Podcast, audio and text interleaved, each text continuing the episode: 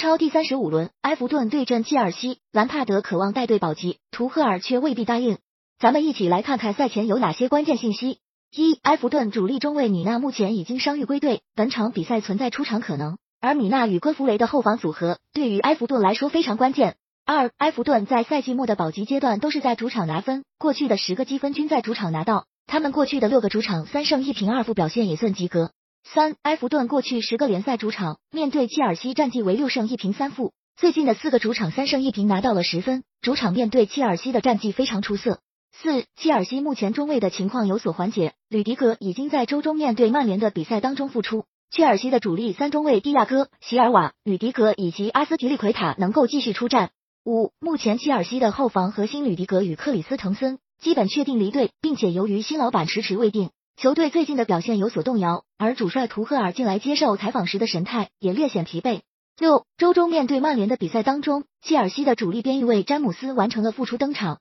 并且全场比赛的发挥出色，对抗过人方面的数据极佳。本赛季他已打进五球，送出六助攻。七切尔西主帅图赫尔执教生涯两次交手埃弗顿，目前拿到了一胜一平的战绩，而埃弗顿主帅兰帕德执教生涯曾带领德比郡输给过切尔西，那也是他唯一一次面对自己的老东家。